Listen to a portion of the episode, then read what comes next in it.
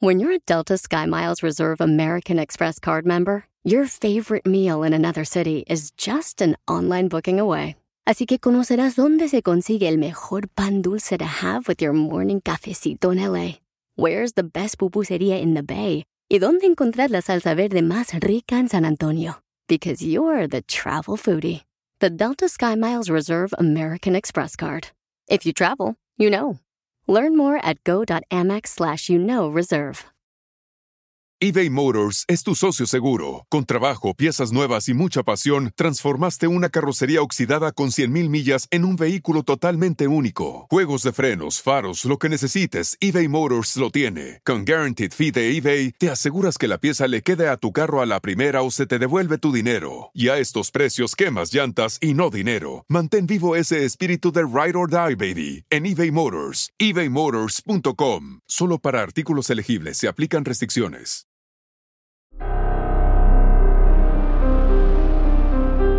En Código Misterio encontrarás temas relacionados con energías, cuarzos, sanaciones, meditación, ovnis, fantasmas, pirámides, misterios inexplicables, culturas antiguas y continentes desaparecidos. Pero también nos remontaremos al conocimiento de nuestros ancestros para vivir una vida más sencilla pero plena. Bienvenidos.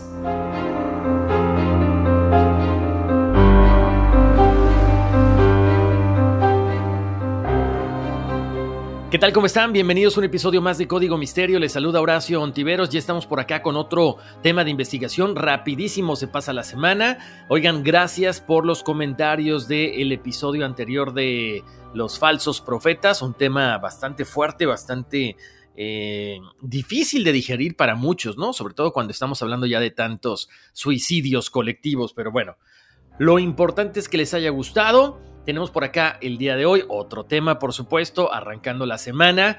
Eh, bienvenidos todos ustedes. Ya saben que la forma en la que nos podemos contactar mucho más fácil es a través del correo electrónico contacto arroba códigomisterio.com. De repente, si me escriben por eh, Facebook o me escriben por mensaje de Instagram, es complicado que a veces podamos verlos todos, ¿no? Entonces, más fácil. Quieren su horóscopo azteca, que ya saben que eso viene en el otro episodio de Conversaciones Misteriosas, donde damos lectura a todos sus emails. Ahí, bueno, me pueden mandar su fecha de nacimiento, su nombre completo. Oigan, les recuerdo no soy brujo, o sea, sé un poquito de lectura de cartas y numerología y ahora horóscopo azteca, pero no sé quién me escribe. Entonces, si no me ponen su nombre, su apellido y su fecha de nacimiento no la voy a poder leer al aire porque no vamos a saber de quién se trata, entonces importantísimo. Escríbanme con esos datos a contacto arroba códigomisterio.com. La invitación de siempre a que sigan las redes sociales, estamos en Facebook, estamos en Instagram como Código Misterio. Si quieren por ahí compartir conmigo un meme, me lo pueden mandar al correo electrónico también. Y recuerden pasar la voz de que estamos en todas las plataformas de audio, Apple Podcast, Google Podcast, Spotify, en Pandora y donde ustedes quieran eh, descargarnos, ahí serán bienvenidos. Una vez más, gracias a toda la comunidad de todo el mundo que se da cita semana tras semana para escuchar Código Misterio y también los que están apoyando de corazón. Se los agradezco mucho. El otro proyecto de Todos por el NES o en inglés All for NES con la parte corporativa también. Así que bueno, pues bienvenidos todos ustedes. Oigan, eh, les cuento. Yo no sé si sepan ustedes, pero, este, bueno, eh, mi hijo, tengo un hijo de 12 años que graba comerciales y recientemente se ganó la oportunidad de participar en una película. Pero, ¿qué creen? Eh, era una película que tenía que ver con exorcismos, con, bueno, pues con demonios, con posesiones, cositas bastante complicadas. Y bueno, me tocó ser ahí la persona que lidió con esta situación porque él quería hacer la película. Yo le comentaba que, bueno, en lo personal no soy muy fanático de esas cosas porque eh, me ha tocado ver, me ha tocado ir, me ha tocado eh, investigar acerca de todas estas cosas que de repente cuando invocamos a ciertas energías que no son las positivas, pues se quedan impregnadas en los lugares, en la gente, y puede causar algún tipo de problema eh, en el momento y, a largo plazo, ¿no? Entonces, por eso es que me di a la tarea de investigar precisamente el tema de hoy para que si ustedes tienen un hijo, un pariente, un amigo, el vecino, lo que sea, que de repente, eh, no sé, sus hijos o los pequeños que están por ahí cerca de ustedes tienen la inquietud de participar en proyectos de cine, de televisión, eh, películas, cortometrajes, como le quieran llamar, y de repente se les presenta la oportunidad de hacer este tipo de producciones, bueno, pues tomen en consideración todo lo que puede llegar a pasar. Eh, yo soy fanático del cine de terror y yo sé que hay formas diferentes en que se graban las, las películas, donde no se afecta al niño porque se graba, digamos que escena tras escena, pero bueno, en lo personal no quise que mi hijo participara en esta producción y por eso les traje este tema y se llama La maldición del cine, que hay detrás de todas estas producciones, algunas muy nuevas, hemos eh, escuchado hablar de la película The Omen o La Profecía, pero también me di a la tarea de investigar un poquito más acerca incluso hasta de los personajes que todos hemos visto con los cuales nos hemos identificado o soñado ser como ellos. Puedes llamarle Superman o puedes llamarle Batman. En fin, vamos a platicar de todas estas películas que son las más importantes que detrás de esta situación de no solamente entretener, bueno, hay una maldición, hay una cuestión sobrenatural que persigue y que persiguió no solamente a los protagonistas, sino a la producción en general. Así que esta es la introducción básicamente por la cual se me ocurrió hablar de este tema en esta ocasión, de este episodio de La maldición del cine. Bueno, pues ahora sí vamos a iniciar, yo creo que con una de las películas más famosas, en lo personal sí vi las tres anteriores, me tocó ver la producción, la más reciente, que ya tiene sus 16 eh, años más o menos. Vamos a hablar acerca de The Omen, una película de terror de los años 70 y eh, esta película fue dirigida por Richard Donner, la película de 1976 para ser exactos, protagonizada por uno de los grandes artistas de Hollywood, Gregory Peck, y la trama, si no la han visto, se la recomiendo, gira en torno a una familia que experimenta pues ciertos eventos misteriosos, muertes trágicas, y todo esto coincide con la llegada de un hijo adoptivo, que sería el mismo anticristo. Esta película fue todo un éxito en taquilla, así como el éxito llegó, la maldición también llegó. De hecho, les cuento, esta película quedó nominada en dos categorías al premio Oscar, logrando hacerse con la estatuilla de Mejor Banda Sonora Original, gracias al trabajo del músico Jerry Goldsmith. También se produjeron dos secuelas, como les comentaba, para la pantalla grande, pero yo creo que la primera es la más importante, ¿no? Les cuento, en 1973 el productor Harvey Bernhardt escuchó la idea para hacer esta película de un amigo llamado Bob Munger. Se trató de un simple comentario, pero a Bernhardt le fascinó la idea de un niño demoníaco aterrorizando a la familia, entonces es cuando pone manos a la obra para llevar esta historia hasta la pantalla grande. Ahí empiezan a suceder las cosas raras. Por razones desconocidas, una enfermiza sensación de miedo, pavor, temor se apoderaba de Bob Munger conforme avanzaba el desarrollo del proyecto. Años más tarde, imagínense, confesaría que estaba tan harto con el hecho de que su idea se convirtiera en una película que le advirtió a Bernhardt sobre las consecuencias. En ese momento le comentó a Harvey, le dije que si hacía la película tendría muchos problemas si la mayor habilidad del diablo es ser invisible y haces algo que le quite esa invisibilidad ante millones de personas, créeme que no permitirá que suceda. Las palabras de Bob Munger fueron como profecías, pues una serie de eventos siniestros empezaron a suceder alrededor de esta película. Apenas dos meses antes de que iniciara el rodaje, el actor, Gregory Peck, pasó un evento traumático porque la prensa reportaba que su hijo se había suicidado de un tiro. A causa de esta triste noticia, Gregory Peck toma un vuelo a Londres y durante el viaje, el avión recibió el impacto de un rayo. Por fortuna, no pasó a mayores. Sin embargo, los rayos empezaron a seguir tanto al personal de producción como al elenco. David Seltzer, el guionista principal de The Omen, fue alcanzado por un rayo mientras volaba en un avión comercial. de la misma forma que el productor ejecutivo Mace Knopfeld en un incidente por separado. Incluso el propio Harvey Bernhardt estuvo a unos cuantos metros de recibir el impacto de un rayo mientras caminaba por la ciudad de Roma. Luego, se calmaron los rayos, pero comenzaron a suceder los accidentes automovilísticos. Durante el rodaje se registraron varios incidentes en los que se involucraron tanto a los miembros del elenco como el equipo, exactamente igual que con el episodio de los rayos. Aquí estuvieron implicados Gregory Peck y Richard Donner.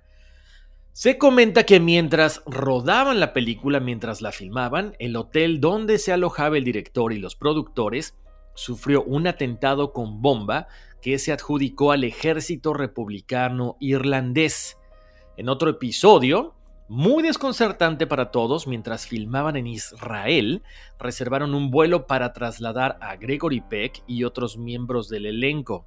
Escuchen bien, esto está macabrón. Pero la aerolínea lo cambió de último momento. Ese mismo día, el avión que debía llevarlos originalmente terminó estrellándose, muriendo los pasajeros y la tripulación. Tan, tan, tan. A lo largo de la producción, varios dobles terminaron experimentando extraños accidentes.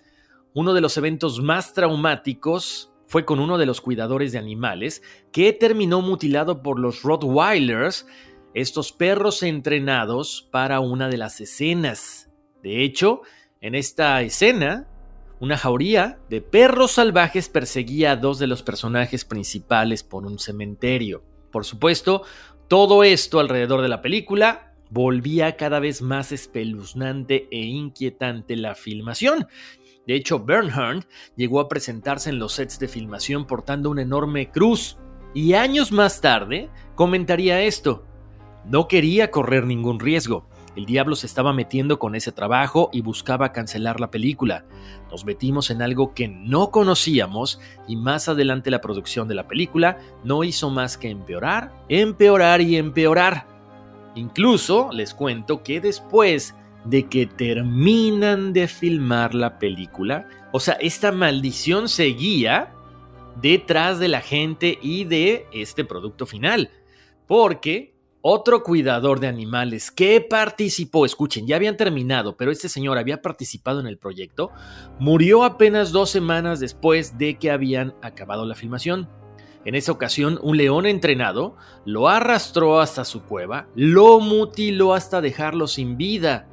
Un año después del estreno de The Omen, otros dos miembros del equipo también tuvieron accidentes muy extraños. Esta maldición se ensañó particularmente con John Richardson, el supervisor de efectos especiales de la película.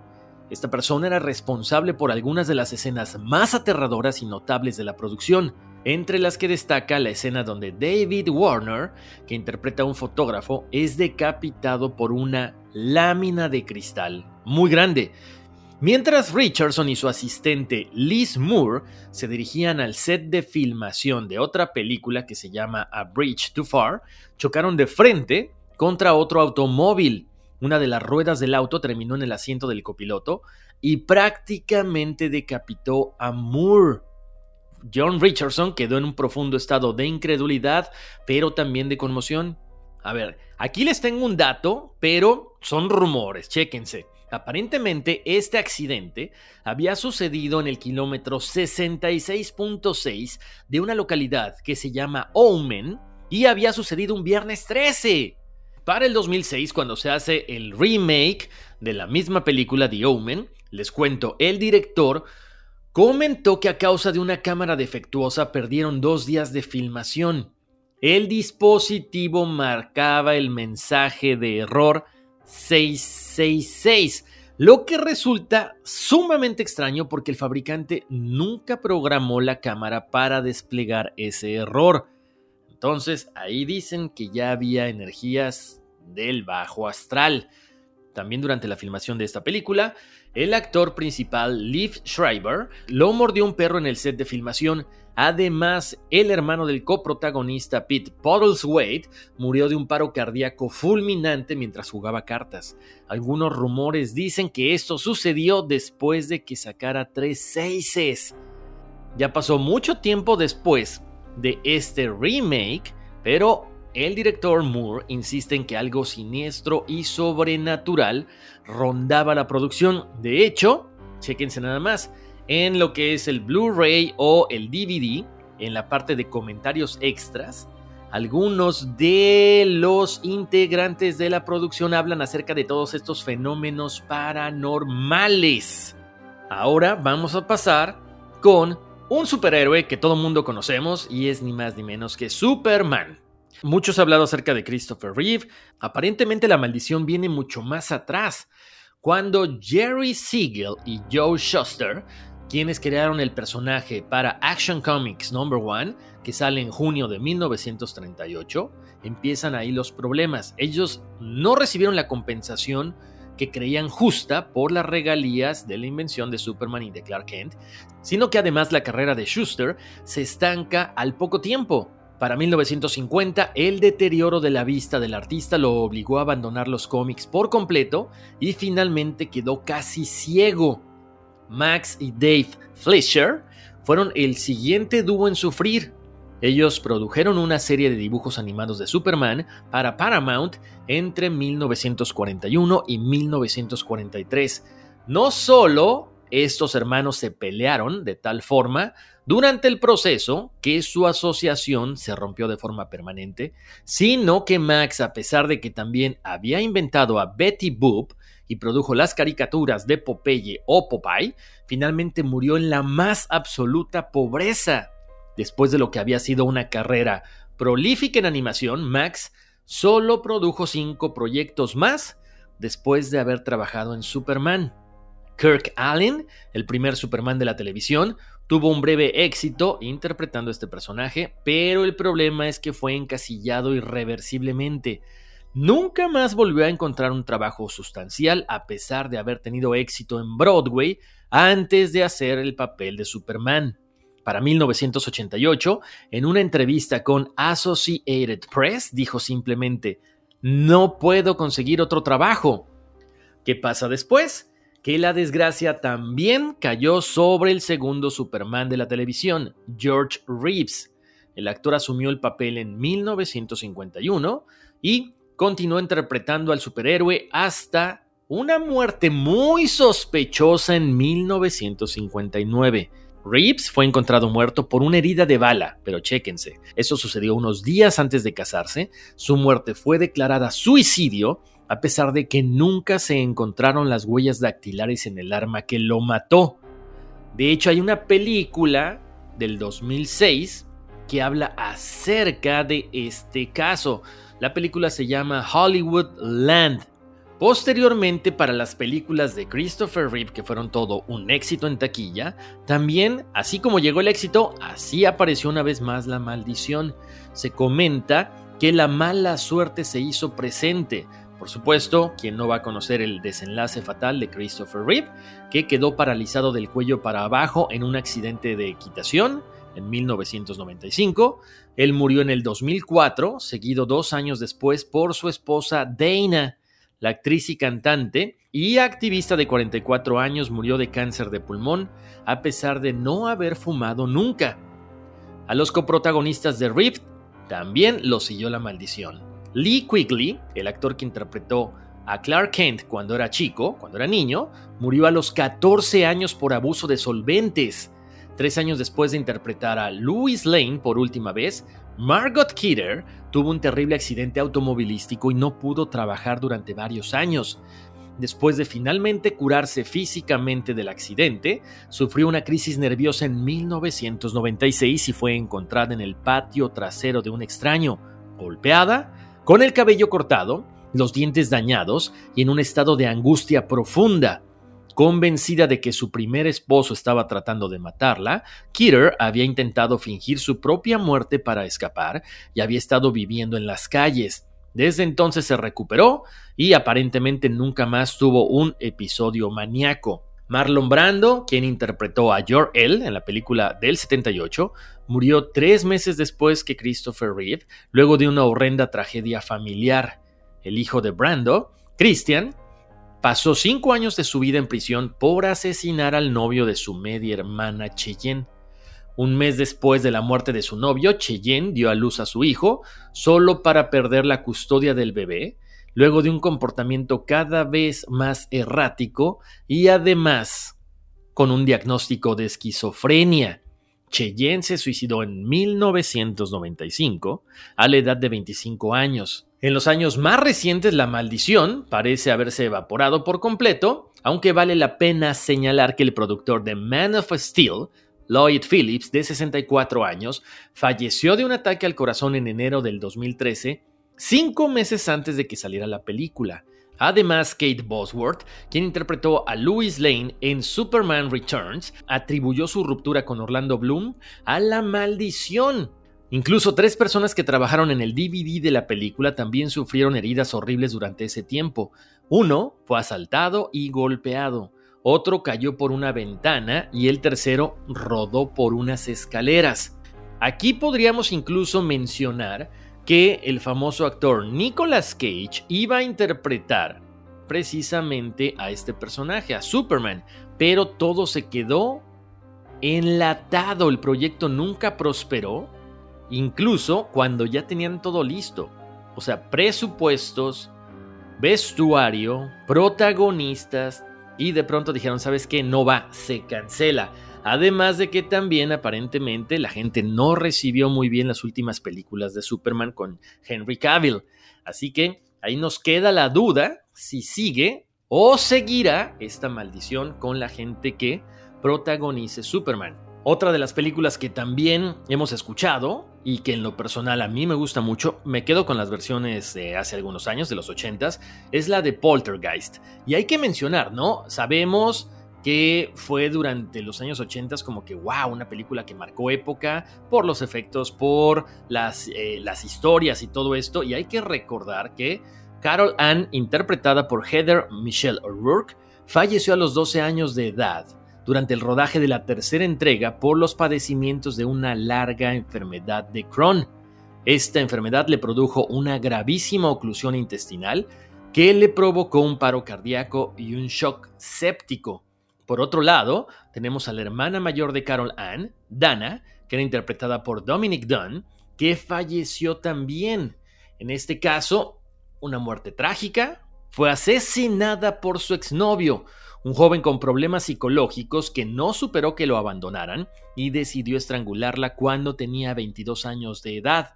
El actor Will Sampson, quien interpretaba al chamán en la segunda película, falleció durante un trasplante de corazón y riñón a causa de un agresivo y rápido cáncer que desarrolló durante el rodaje de la película. Por último, el maléfico sacerdote Kane, que era interpretado por Julian Beck, falleció también al finalizar el rodaje de la segunda parte. Como curiosidad en la segunda parte de la película, se utilizaron esqueletos reales en algunas de las escenas, por lo que mucha gente dijo que esas energías provenían de las personas que habían estado vivas en algún momento. Incluso la casa productora decidió realizar un exorcismo en el set del rodaje antes de la tercera parte de la película. Pongan atención porque esto este, es una película para niños, pero se rumora que incluso la escena sigue ahí, que no la cortaron por ciertas razones que les voy a decir ahorita, y de hecho pueden ver las fotografías en Código Misterio en Facebook y en Instagram. Y estoy hablando del mago de Oz, el primer actor, para empezar, que iba a encarnar al hombre de hojalata, se comenta que sufrió una intoxicación sumamente grave por la pintura con la que fue cubierto y que casi acaba con su vida. Luego, la bruja del oeste, Margaret Hamilton, casi muere quemada viva en la escena en la que se evapora entre humos. Ella sufrió graves quemaduras en todo el cuerpo por lo que debió ser ingresada a un hospital y tuvo que ser sustituida por otra actriz que también resultó quemada. No fue nada grave, pero ahí está presente esta maldición. Luego, uno de los perros, el famoso Toto, murió por culpa de uno de los malvados secuaces de la bruja, que lo arrolló y mató al instante. Esto no estaba en el guion, fue un accidente, pero, bueno, a final de cuentas es otra muerte que sucede dentro de estos estudios. Y lo más grave del caso es que una persona del elenco se suicidó en pleno set y quedó reflejado en la escena.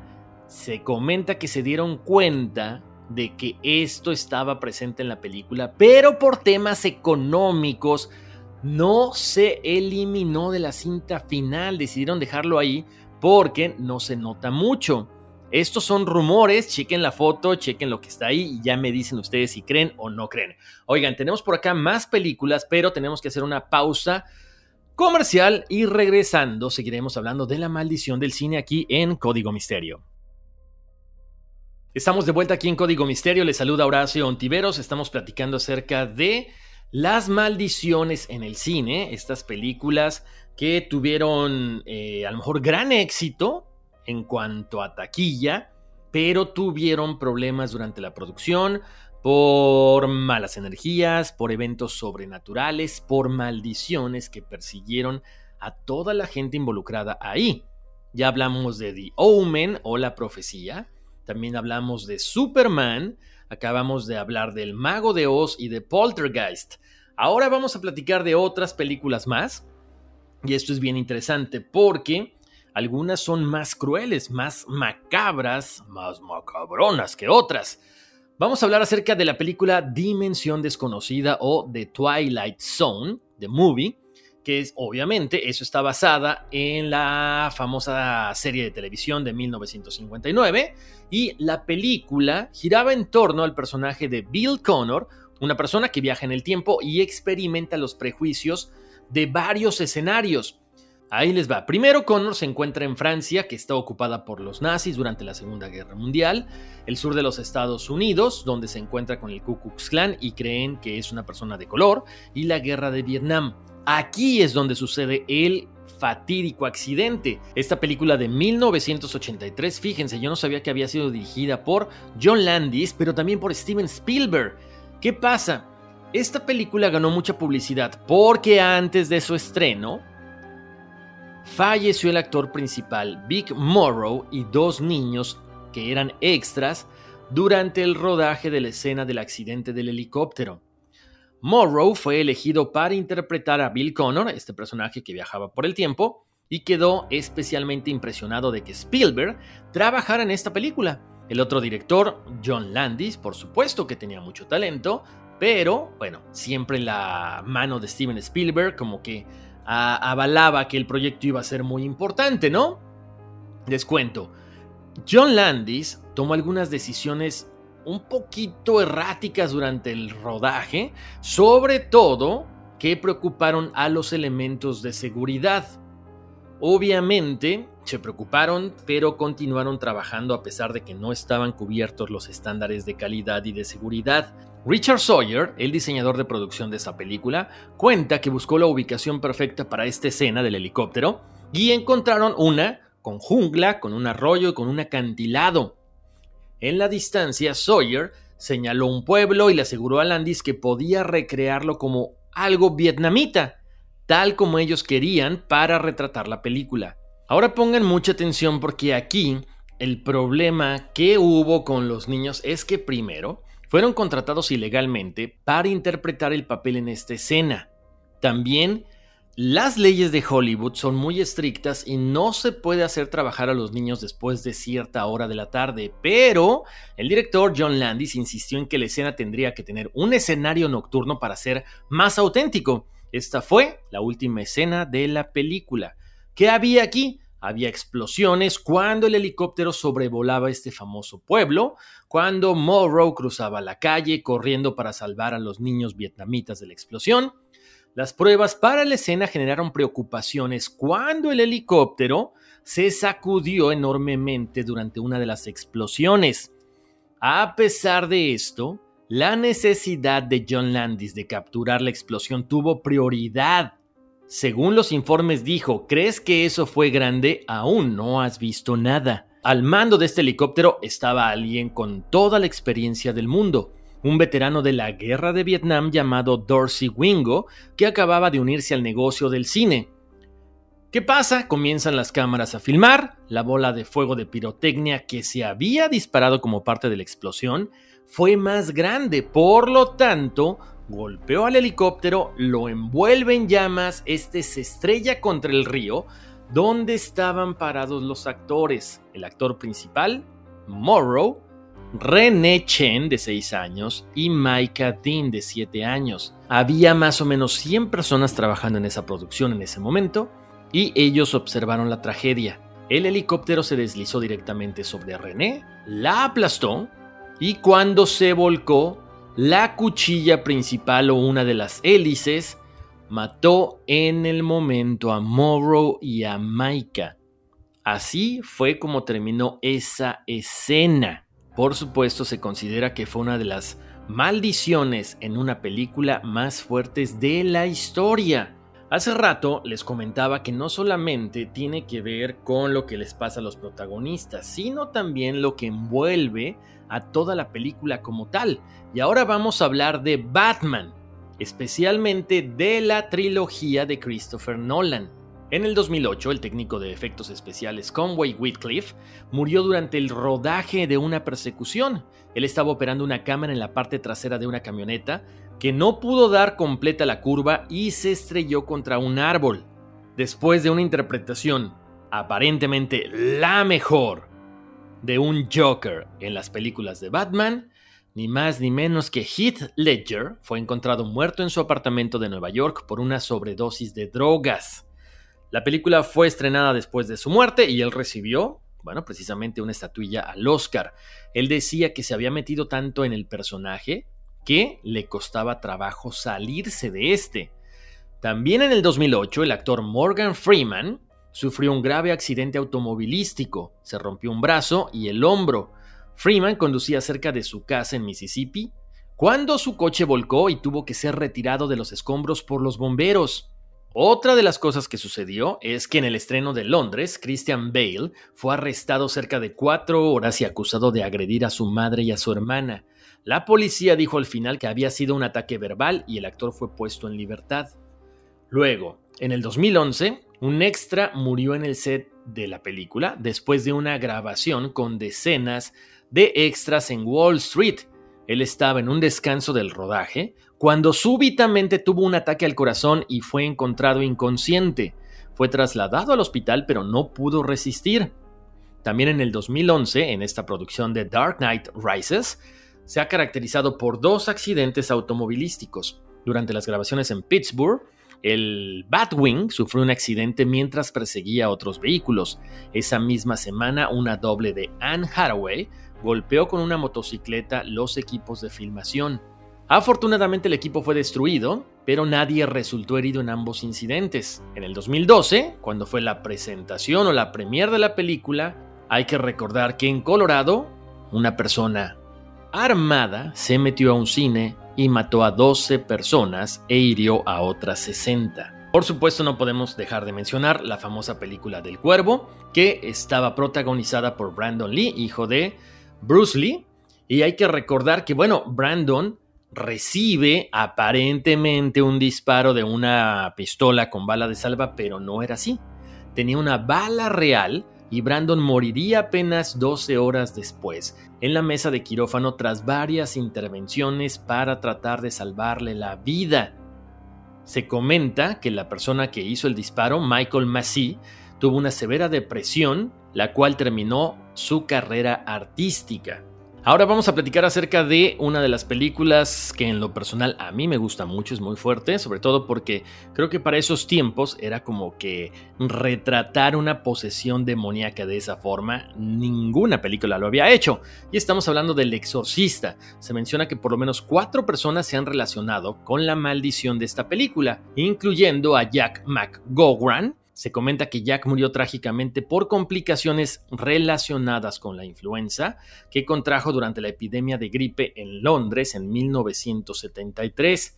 Luego, Basiliki Maliaros, quien interpretó a la mamá del sacerdote Damien Carras, también falleció en ese mismo año antes de que el exorcista llegara a la pantalla grande. Durante la producción, varios miembros del elenco y del equipo, por supuesto incluida Linda Blair, también perdieron familiares. No es solo eso, el hijo de Jason Miller, quien interpretara al sacerdote Carras, tuvo un accidente de motocicleta casi fatal durante la filmación. Primero, el exorcista se enfrentó a múltiples retrasos en la producción, como el hecho de que el set de la casa de la familia de Reagan se incendió en 1972 después de que misteriosamente un ave volara hacia la caja de circuitos. Curiosamente, la única parte de este set que sobrevivió fue el dormitorio donde se llevarían a cabo los exorcismos. La historiadora de cine Sarah Kraut le dijo a iNews esto retrasó significativamente la producción y llevó a un periodo de rodaje agotador a más de un año. Después del incidente que provocó un retraso de seis semanas, se llamó al sacerdote jesuita Thomas M. King para bendecir los estudios. Ellen Burstyn, quien interpretó a la madre, Chris McNeil, sufrió una lesión en la columna mientras la cargaban con un arnés. Ella se quedó en muletas durante el resto de la producción y recordó el incidente durante una entrevista del 2018 con The Guardian, pero no fue la única que tuvo problemas con la espalda. También Linda Blair afirmó que el aparato con las que las levantaban o con las que las izaban era deficiente y que le contribuyó a que se desarrollara escoliosis en su espalda. Ella dijo, me fracturé la parte inferior de la columna, estaba gritando, estaba llorando y nadie me hacía caso. Además, Linda Blair sufrió otras lesiones en otros sets de filmación, incluido un accidente de motocicleta y múltiples caídas de caballos. Ahora, otra cosa muy extraña es que durante una proyección del exorcista en la ciudad de Roma, se informó que un rayo cayó sobre una iglesia que estaba frente al cine. En Estados Unidos una mujer se desmayó, se rompió la mandíbula y luego demandó a Warner Brothers por una suma no revelada porque le había causado traumas y por eso se había desmayado. En el Reino Unido se curaron de espanto y se comenta que el personal de St. John's Ambulance asistió a las proyecciones para ayudar a los cinéfilos angustiados, a toda esta gente que estaba deseosa de ver la película. Pero esto no fue todo, incluso la maldición alcanzó a Mary Ure, la actriz que encarnó a Regan en la versión teatral, ya que fue encontrada muerta en su propio charco de vómito. O sea, imagínense todo esto que estaba pasando alrededor de esta película. Finalmente vamos a hablar por supuesto acerca de otra de las películas de terror más famosas y que también está cundida de maldiciones, de cosas paranormales, fenómenos muy extraños. Y estamos hablando de El bebé de Rosemary. Bueno, para empezar, Roman Polanski, que es el director de la película, quería incluir a su esposa Sharon Tate, pero el productor Robert Evans dijo que no, que tenía que ser la protagonista Mia Farrow. Un año después del estreno de la película, Sharon Tate y algunos de sus amigos se hospedaban en una casa alquilada en Cielo Drive en Los Ángeles cuando Ted Watson y algunas mujeres de la familia Manson irrumpieron, fueron acribilladas a disparos y ninguna de estas personas sobrevivió. Ahí se hacía presente por primera vez la maldición. Ahora déjenme hablarles acerca de este edificio que es icónico aquí en Nueva York. Este edificio es el famoso Dakota, ¿ok? Este edificio sirvió como exterior para los apartamentos en la película de El bebé de Rosemary, pero también tiene una historia muy macabra porque ahí asesinaron a John Lennon. El Dakota fue construido en 1884. El estilo gótico del Dakota le da toda la oscuridad que necesita para convencerte de que es un lugar macabro donde puede haber brujas, donde puede haber energías escondidas, por lo que el productor Robert Evans dijo que todo el tiempo que estuvo en el set del edificio de estos apartamentos siempre sintió una sensación inquietante. Y comenta lo siguiente, puede que Lennon no haya tenido nada que ver con Rosemary's Baby, pero era amigo de Mia Farrow, y cuando la familia Manson envió a Sharon Tate, escribieron Helter Skelter en la pared con sangre.